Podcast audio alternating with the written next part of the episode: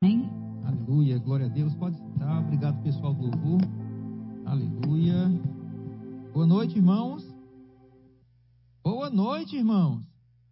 Graça e paz, amém? Mais uma vez, é um privilégio, é um prazer estar aqui. Eu quero agradecer a oportunidade e privilégio ao pastor Márcio, a Josi, por estar aqui tocando o teu coração com a palavra. Hoje eu quero falar sobre. Eu tinha dito ontem, eu quero só saber, quero só que você sinalize. Não esteve ontem à noite. Você pode levantar sua mão, por favor? Esse irmão, quem mais? Pronto. E uma irmã, duas irmãs ali atrás. Ok. Ontem à noite eu, eu havia dito e hoje eu vou falar sobre aquele texto, aquilo que Jó falou. O Senhor deu, o Senhor tomou. Bendito seja o nome do Senhor. Mas antes de chegar propriamente no livro de Jó e nessa expressão, eu quero te falar um pouco uma, regra básica de interpretação da Bíblia. Nunca se pode tirar um texto do contexto e inventar um pretexto. A Bíblia existe uma harmonia bíblica. Repita comigo: harmonia. Ora, o mesmo Espírito Santo que inspirou Jesus, os apóstolos, também inspirou os outros e existe uma harmonia bíblica. Deus não é Deus de confusão. Posso ter um amém? A Bíblia não deve ser interpretada tirando um texto do seu contexto, mas a ela se interpreta. Eu tenho que comparar uma verdade com outras verdades para ter o quadro, a compreensão do que é que Deus falou. E ontem eu havia citado, eu quero começar com esse texto, Lucas capítulo 10, versículo 25. Lucas 10, 25. Aleluia. Quem encontrou, diga: Deus é bom. Quem não encontrou também pode confessar. Às vezes, alunos do Rema vêm conversar comigo ou me perguntar e eu respondo da forma em que o Senhor respondeu, com duas outras perguntas. Olha só, Lucas 10, 25 diz: Eis que certo homem, intérprete da lei, se levantou com o intuito de pôr Jesus à prova e disse-lhe: Mestre, que farei para herdar a vida eterna? 26. Então Jesus lhe perguntou. Ele recebeu, Jesus recebeu uma pergunta e fez outra pergunta, de fato duas. O que está escrito na lei? Repitam comigo, o que está escrito e como interpretas?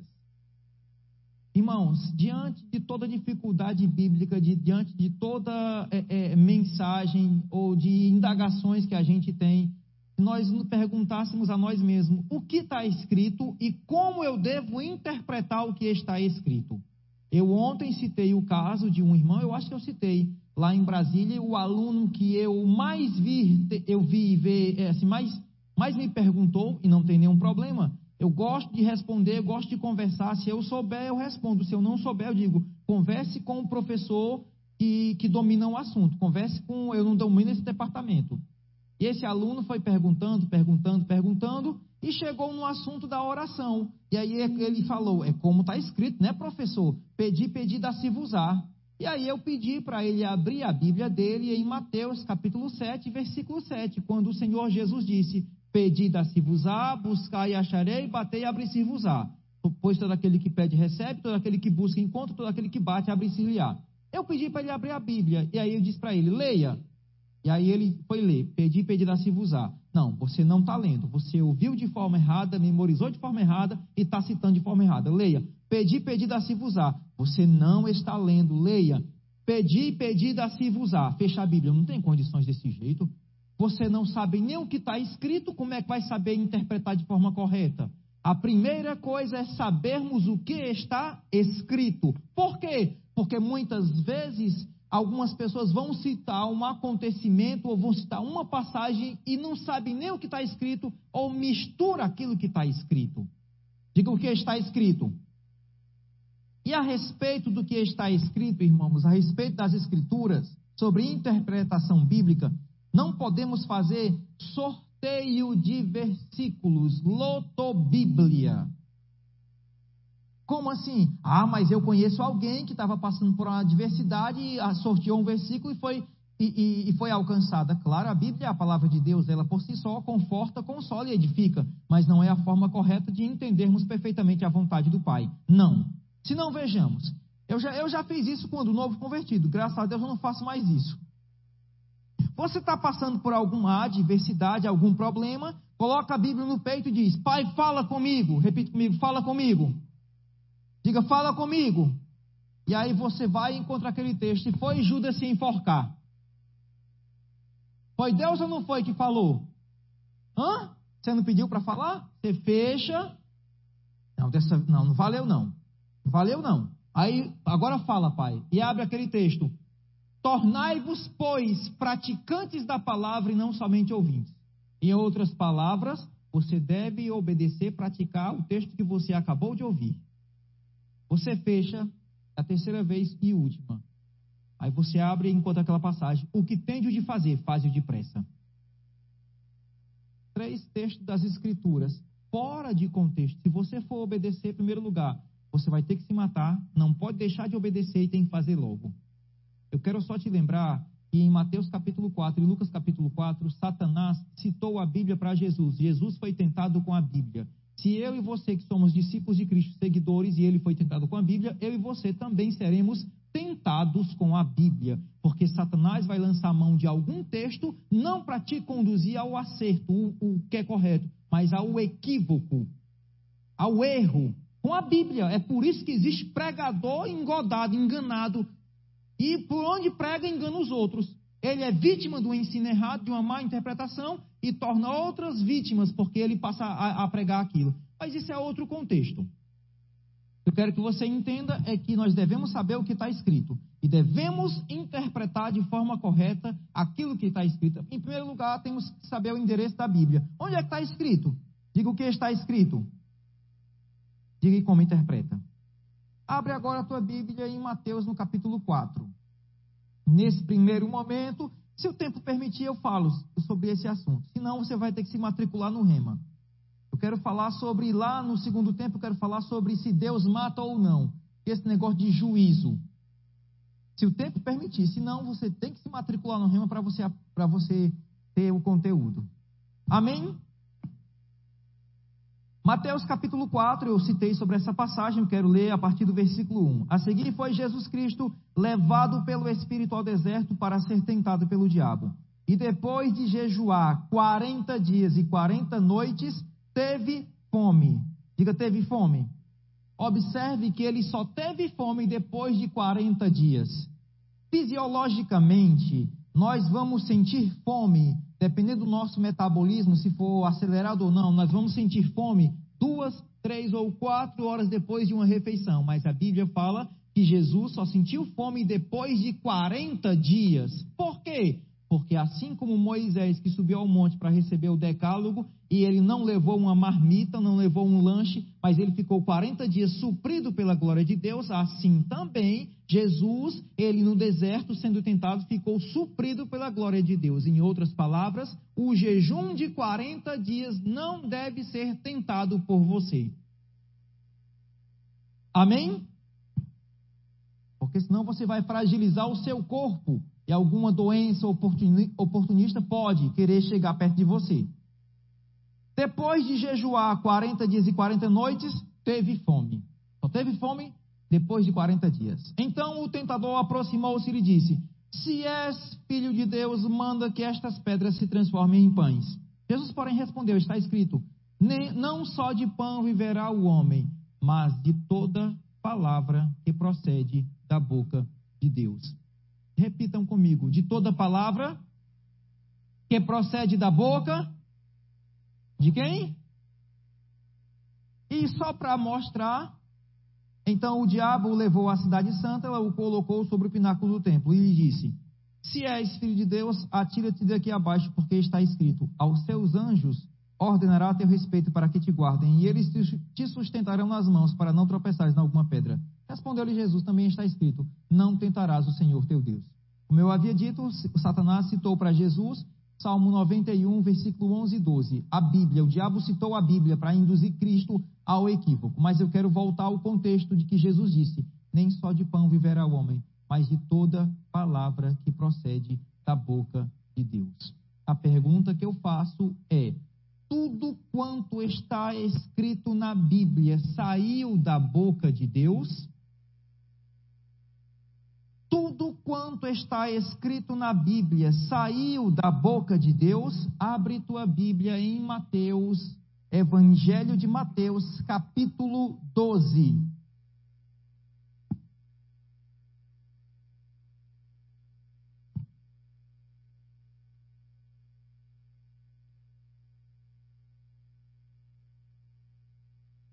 Mateus 12, 22.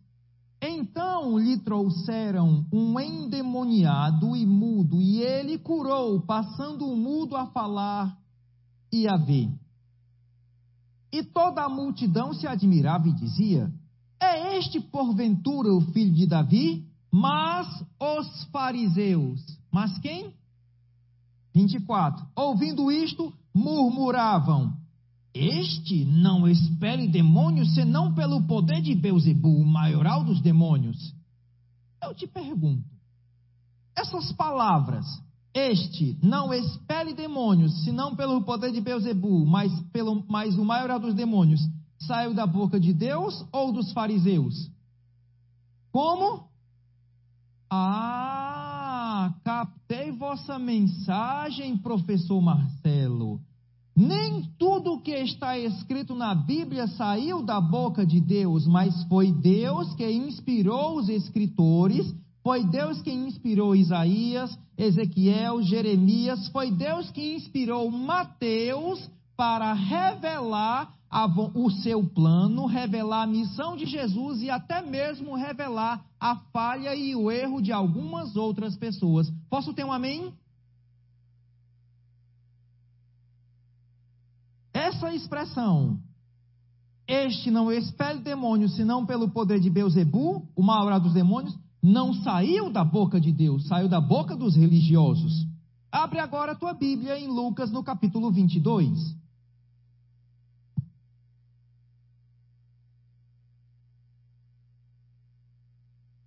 Lucas 22.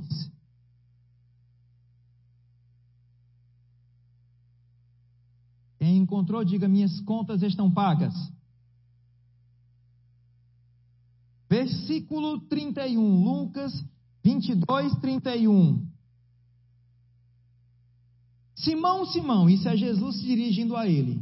Eis que Satanás vos reclamou para vos peneirar como trigo. Eu, porém, roguei por ti, para que a tua fé não desfaleça. Tu, pois, quando te converteres, fortalece os teus irmãos. Ele, porém, respondeu: Senhor, Pedro dizendo: Estou pronto a ir contigo tanto para a prisão como para a morte. Mas Jesus lhe disse: Afirmo-te, Pedro, que hoje três vezes negarás que me conhece antes que o galo cante. Se você olhar o contexto, pula para o versículo 54. Então, prendendo-o, prenderam a Jesus e o levaram e introduziram na casa do sumo sacerdote. Pedro o seguia de longe. E quando acenderam fogo no meio do pátio e, e juntos se assentaram, Pedro tomou lugar entre eles. Entretanto, uma criada, entre mentes, uma criada, vendo-o assentar perto do fogo, fitando, disse: Este também estava com ele. Mas Pedro negava, dizendo: Mulher, não conheço. Quem foi que disse mulher, não conheço? Saiu da boca de Deus isso?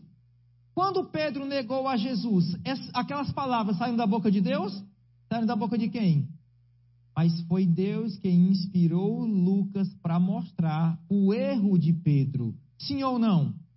Deus inspirou Mateus para mostrar o erro dos fariseus. Deus inspirou Lucas para mostrar o erro de Pedro, a falha de Pedro. Abre tua Bíblia em Isaías capítulo 14. Eu estou preparando o terreno para chegar naquele texto de Jó.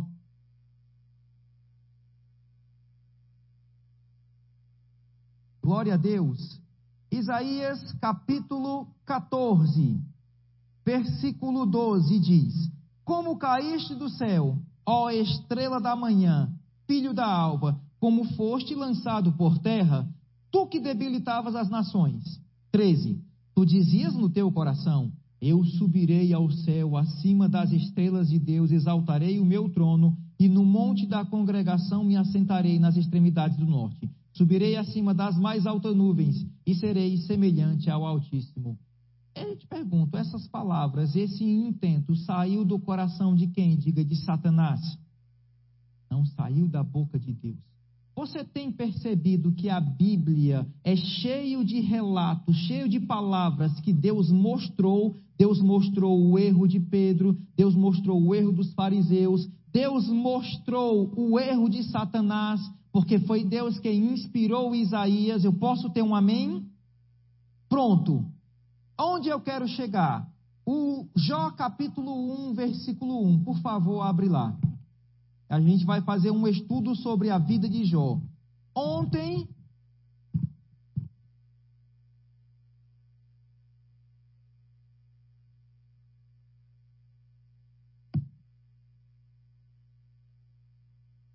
Lembrando aquele texto de Mateus, capítulo 4, versículo 4: Nem só de pão viverá o homem, mas de toda palavra que procede da boca de. Quando Jó falou, o Senhor deu, o Senhor tomou, ele falou por sua conta e risco ou debaixo de uma inspiração? Quem escreveu o livro de Jó? O livro de Jó é de autor incerto. Se você observar Jó capítulo 1, versículo 1. Havia, é, havia um homem na terra de Uz dos Caldeus, cujo nome era cujo nome era, cujo nome era, quem foi o autor do livro de Jó? Foi Jó?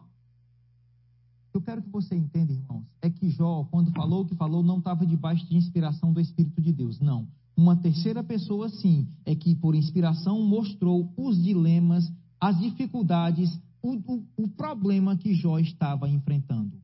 Estão comigo? E assim como Lucas mostrou a falha de, de Pedro, assim como Mateus mostrou a falha dos fariseus, assim como Isaías mostrou o intento de Satanás, o escritor de Jó mostrou o erro de Jó, a falha de Jó, o dilema de Jó e o pensamento errado que Jó tinha sobre Deus. Quando ele falou aquela frase, o Senhor deu e o Senhor tomou, não foi debaixo de inspiração do Espírito, não, foi por sua conta e risco, porque no entendimento limitado dele, de Deus vinha o bem e o mal. Eu vou explicar isso. Posso ter um amém? Eu estou fazendo um resumo, irmãos, porque né, para te fazer entender isso. Não é uma frase de inspiração, não saiu da boca de Deus, saiu da boca dele, do entendimento limitado que ele tinha. Posso ter um amém? Quando a gente faz um estudo sobre a vida de Jó, a gente percebe como pode uma pessoa que está debaixo de inspiração, Jó disse, eu falei de coisas que não entendia, falei de coisas sublimes, eu conheci a Deus e ouvi falar, mas agora os meus olhos me, me o veem, eu me arrependo do que falei. Ele não estava debaixo de inspiração, por isso ele falou do que não entendia, por isso ele se arrependeu do que falou, por isso ele tinha um relacionamento superficial com Deus. Em outras palavras, o que Jó falou, você não tem que falar porque não saiu da boca de Deus. Não é para você. Eu posso ter um amém? E sem falar, sem falar, no, abre tua Bíblia, eu quero mostrar algumas versões. Em Jó capítulo 42. Sem falar que o livro de Jó não é classificado como um livro doutrinário, está na categoria de livro poético, como Cantares, Eclesiastes. Jó 42. Eu estou. É, é, ontem eu falei sobre o caráter de Deus, falei sobre o fato de que Jesus Cristo revelou o caráter do Pai. E é importante a gente entender o caráter de Deus. O que aconteceu com Jó não foi a perfeita vontade de Deus. E por que aconteceu? Uma série de fatores. Eu vou explicar. O que eu quero que você entenda é que o princípio da fé, sem fé é impossível agradar a Deus. Diga sem fé. Sem fé é impossível agradar. Vou falar sobre esse assunto o livramento, a proteção que tanto ele necessitou e não obteve, a Bíblia mostra em Hebreus capítulo 11 que outros desfrutaram. Outros desfrutaram, mas por que ele não desfrutou? Porque sem fé é impossível agradar a Deus. Eu quero que você entenda é que não existe nenhum milagre, nenhuma necessidade, nenhuma circunstância que Deus não possa nos poupar, nos livrar. De fato, o que nós venhamos a necessitar hoje, Deus já fez na vida de alguém no passado ou em Hebreus 11. Agora, sem fé é impossível agradá-lo. Para que eu desfrute das bênçãos de Deus, provisão, proteção e das demais bênçãos, eu tenho que viver uma vida baseada na palavra, diga pela fé. E quando a gente faz um estudo na vida de Jó, a gente percebe que o conhecimento que ele tinha era um conhecimento superficial.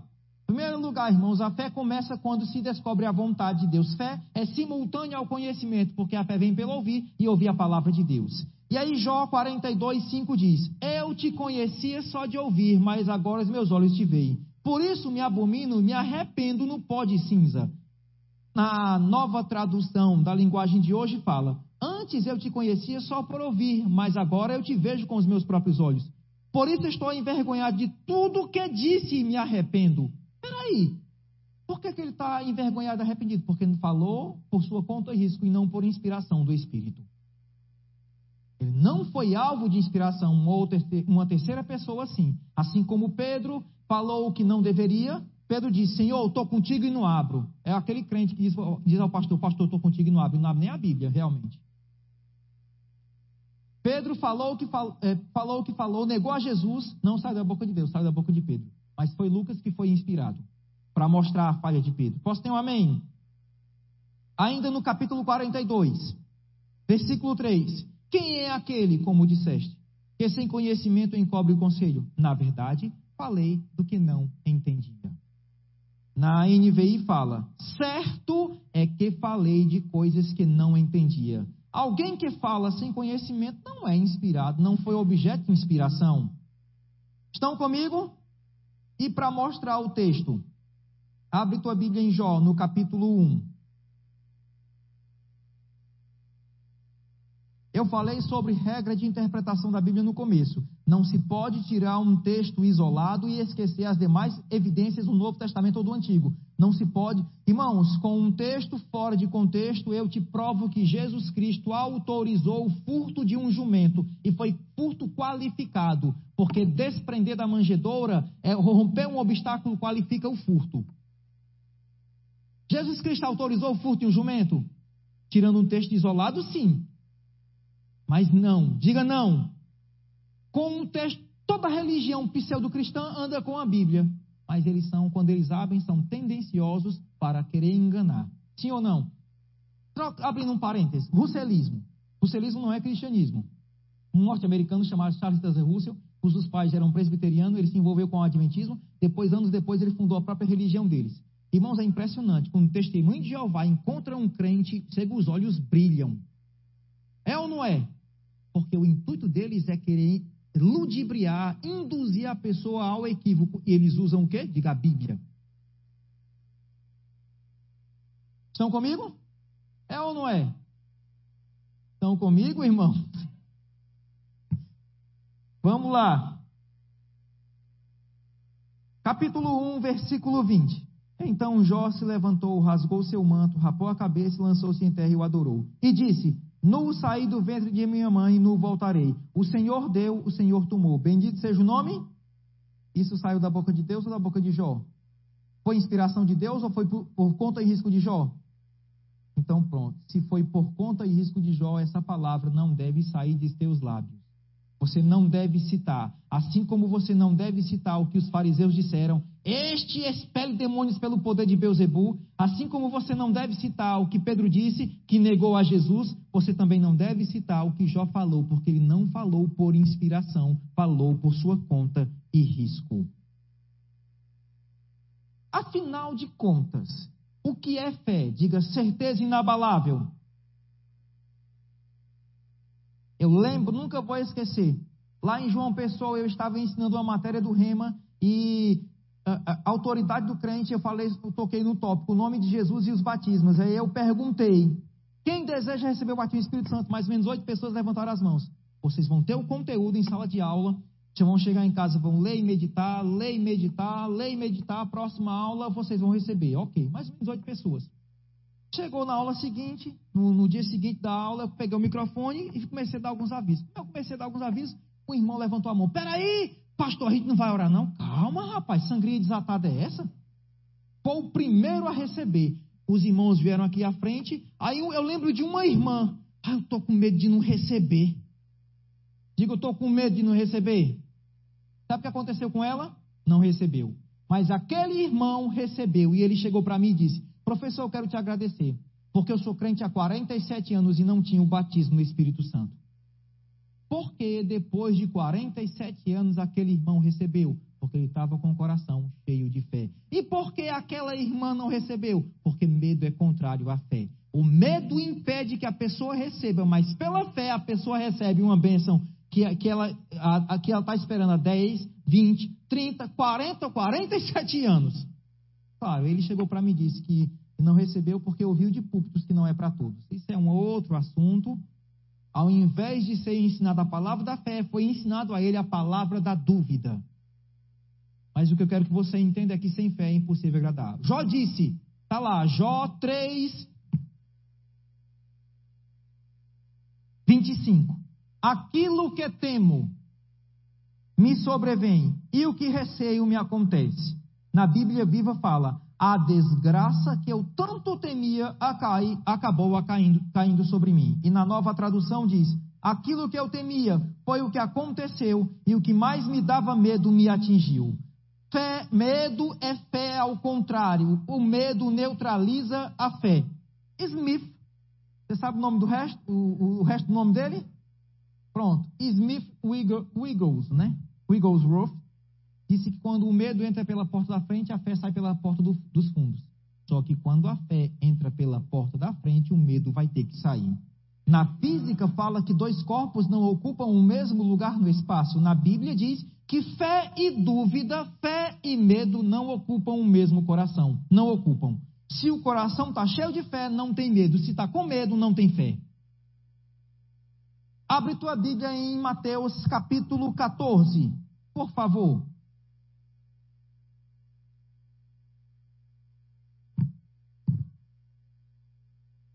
Evangelho de Mateus, capítulo 14.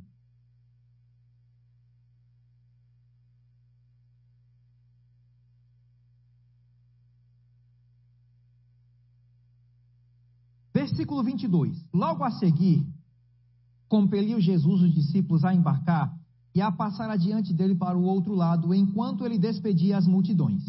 E despedidas as multidões, subiu ao monte, a fim de orar sozinho, e caindo a tarde, lá estava ele só. Entretanto, o barco já estava longe, a muitos estados da terra, açoitados pelas ondas, porque o vento era contrário. Na quarta vigília da noite, foi Jesus ter com ele, andando por sobre o mar. E os discípulos, ao verem-no andando sobre as águas, ficaram aterrados e exclamaram: É um fantasma! E tomados de medo, gritaram. Mas Jesus imediatamente lhes disse: Tende bom ânimo, sou eu, não temais. Respondendo-lhe Pedro, disse: Se és tu, manda eu ir ter contigo por sobre as águas. E disse-lhe: Vem. O que foi que Jesus falou? E Pedro, descendo do barco, andou por sobre as águas e foi ter com Jesus. Reparando, porém, na força do vento, o que foi que Pedro teve? O que foi que Jó teve? O que foi que Pedro teve? O que foi que Jó teve? O medo impediu que Pedro desfrutasse do milagre plenamente. De fato, vamos lá, a leitura e eu vou explicar. Reparando, porém, na força do vento, teve medo e, começando a submergir, gritou: Salva-me, Senhor! E prontamente Jesus, estendendo a mão, tomou-lhe e disse: Homem de pequena fé, por que duvidaste? Subindo ambos ao bar, para o barco, cessou o vento. Por favor, olha para cá. É um texto bastante conhecido. Estava lá os doze discípulos no barco, vendo distante um homem sobre as águas, pensaram que era um fantasma. Doze adultos gritando de medo. E aí não tem mais, sou eu. Senhor, se é tu, manda eu ir ter contigo. O que acontece é que Pedro já tinha convivido com Jesus tempo suficiente para entender que tudo quanto Jesus falava ia acontecer. Acontece. Ele entendia o princípio da integridade da palavra de Deus, do poder da palavra. Ora, foi Pedro quem viu Jesus multiplicar os pães e os peixes, foi Pedro quem viu Jesus expulsar demônios, curar enfermos. Ele estava acostumado. Ó, um centurião chega para Jesus e fala: Senhor, eu não sou digno de que entre na minha casa, mas com uma palavra, diga uma palavra. E aí Pedro, partindo desse princípio, Senhor, se é tu, e eu sei que quando tu falar acontece, manda ir ter contigo. E disse, Jesus disse: Vem. Pedro foi, desceu do barco e começou a andar sobre as águas. Só que eu estou ensinando sobre o caráter de Deus Eu mostrei que Jó não é um referencial de conduta, porque Jó tinha pensamento errado, religiosidade, ele não entendia a vontade de Deus, falou do que não entendia, se arrependeu do que falou, tinha até medo. O único exemplo neotestamentário em que Jó é citado, a gente vai ver mais na frente, é de paciência e ponto final. Quem já foi à fila do banco? Ou ao banco e ficar numa fila? Todo mundo, né? Todo mundo tem conta para pagar. E hoje, né? Mas eu lembro que eu imita Jó. Paciência, tenha paciência. O resto, diante dos problemas, adversidades, tribulações que você enfrenta, imite a Jesus. A Jesus. Voltando para o contexto. E aí Pedro começou a andar sobre as águas. A Bíblia diz que reparando na força do vento.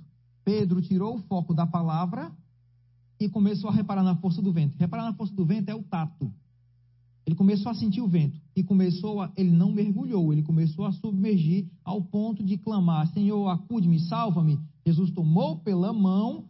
Como é que vocês colocam, como é que chama a expressão aqui no Sudeste, aqui no Rio, quando botam uma pessoa aqui nas costas? Lá no Nordeste é cacunda. Aqui também, Jesus tomou Pedro pela mão, colocou na cacunda e levou Pedro de volta para o barco. Foi assim? Não. Pedro oscilou, tutibiou na fé, porque teve medo, mas voltou andando sobre as águas, crendo novamente na palavra de Cristo. Eu quero que você entenda, irmãos, aqui sim, o, o medo é um empecilho para desfrutarmos das bênçãos de Deus. E Pedro, porque, porque teve medo, ele foi mergulhando, quase perdendo o milagre, mas Jesus o acudiu. O que eu mais temia me sobreveio. E, eu que, e o que Jó temia? Ora, foi o que sobreveio a ele. Ele não tinha fé. Quando a gente vai para Hebreus capítulo 11, e eu peço que você abra sua Bíblia em Hebreus no capítulo 11.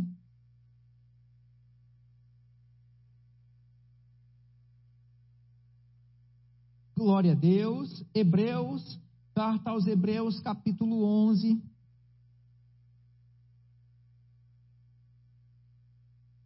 Eu estou pulando aqui a sequência.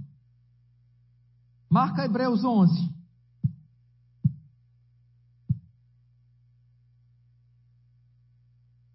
Vamos voltar para Jó para eu concluir.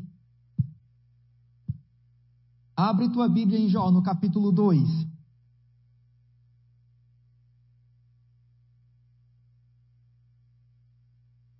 Vai ter o toque. Cinco minutos? Ok. Beleza. Nós estamos no mesmo formato do rema, são dois tempos, tá? que é para você se acostumar. Amém? Jó capítulo 2, vamos lá. Versículo 7. Então saiu Satanás da presença do Senhor e feriu a Jó. O que foi que Satanás fez com Jó? Jó foi ferido por quem? Satanás fez o que com Jó? Pronto. Então, está bem claro em tua mente? Então saiu Satanás da presença do Senhor e feriu a Jó de tumores malignos, desde a ponta do pé até o alto da cabeça. Jó, sentado em cinza, tomou um caco para com ele rapaz. Então a sua mulher lhe disse: Ainda conservas a tua integridade? Amaldiçoa a Deus e morre. Mas ele, ele lhe respondeu: Fala como qualquer doida. Temos recebido o bem de Deus e não receberíamos também o mal? Em tudo isso não pecou Jó com os seus lábios na nova tradução diz: Jó respondeu: Você está dizendo uma bobagem. Se recebemos de Deus as coisas boas, por que não vamos aceitar também as desgraças? Na cabeça de Jó, de Deus vinha o bem e o mal. E eu vou explicar em uma expressão típica nordestina. A mulher de Jó chega para falar: Homem, chega para Jó e diz: Será possível, homem, um negócio desse? fala mal de Deus, ele acaba de te matar e acaba com esse sofrimento, para doida criatura. Esse tempo todinho na minha vida recebendo as coisas boas de Deus, eu agora não vou receber um pouquinho do mal que Deus tem para me dar? Na cabeça de Jó, de Deus vinha o bem e o mal. Na cabeça de Jó, Deus dava coisas boas e dava coisas ruins. E eu te pergunto, Jó estava enganado? Sim ou não? claro. Ele não tinha lido o que está escrito em Tiago 1,16. Abre tua Bíblia em Tiago, capítulo 1, versículo 16.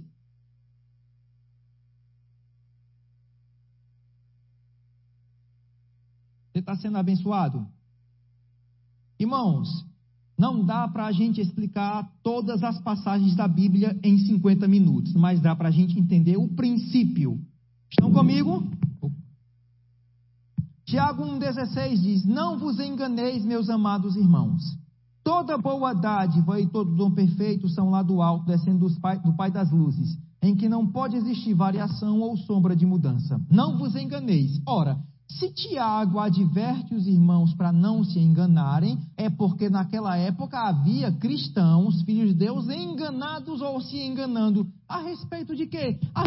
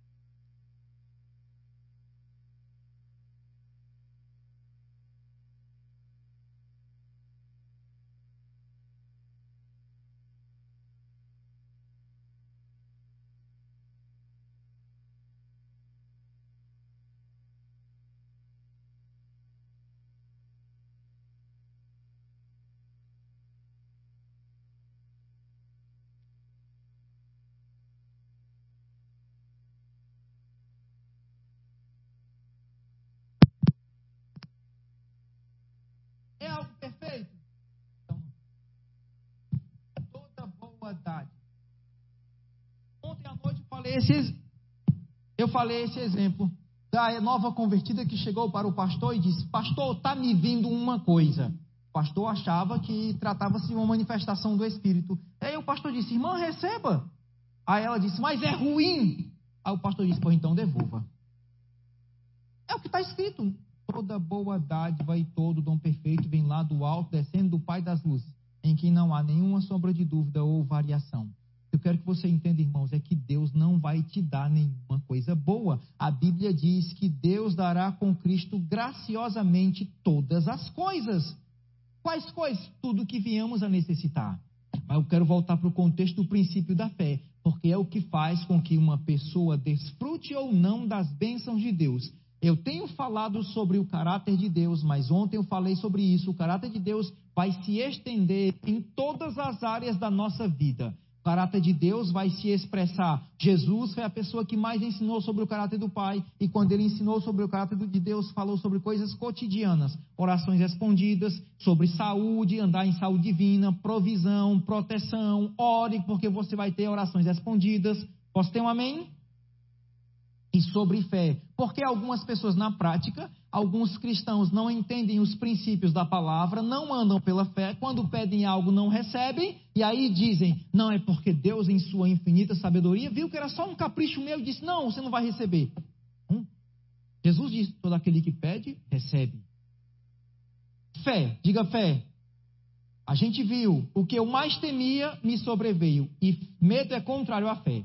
Fé é a forma que Deus criou para nos relacionar com Ele. Uma vez lá em Fortaleza, o novo convertido, passando por adversidade, problemas, circunstâncias, comecei a orar em línguas, lendo a palavra, lia uma hora a palavra, orava uma hora em línguas. Lia uma hora a palavra, orava uma hora em línguas. E aí lá para as tantas eu disse: Meu Deus, se Adão não tivesse pecado, não tinha que andar pela fé e estar tá fazendo tudo isso. Andar pela fé independe da queda de Adão. É anterior à queda de Adão. O andar pela fé é um princípio universal, de fato, é como se fosse o idioma pelo qual Deus se relaciona conosco. Terminando o culto. Vamos supor que lá fora, na calçada, tem uma pessoa sentada falando em russo. Alguém aqui fala russo? O idioma? Então vou utilizar o idioma russo. Aí você vê aquela pessoa sentada, gesticulando, esbravejando. Você não sabe se ela está pedindo, você não sabe se ela está reclamando. No Nordeste diz: você não sabe se ela está esculhambando. Por quê? Porque eu não consigo me relacionar com uma pessoa que fala um idioma diferente daquele que eu falo. Posso ter um amém? Ora, se a Bíblia diz em Hebreus 11:6 que sem fé é impossível agradar a Deus, toda e qualquer pessoa que queira falar outro idioma, ele não vai entender. Meu filho, eu não estou entendendo nada. A pessoa quer se relacionar com incredulidade, com o idioma incredulidade, fala alguma coisa para ver se eu entendo. Não vai, não vai entender. Deus não consegue se relacionar com o idioma incredulidade. Se você olhar no globo, na face da terra. Não acredito, não. Logo agora vai ter um pequeno intervalo, nós vamos voltar no mesmo contexto. Amém? Tem algum aviso a ser dado? Pronto, vamos lá para o intervalo, rapidinho.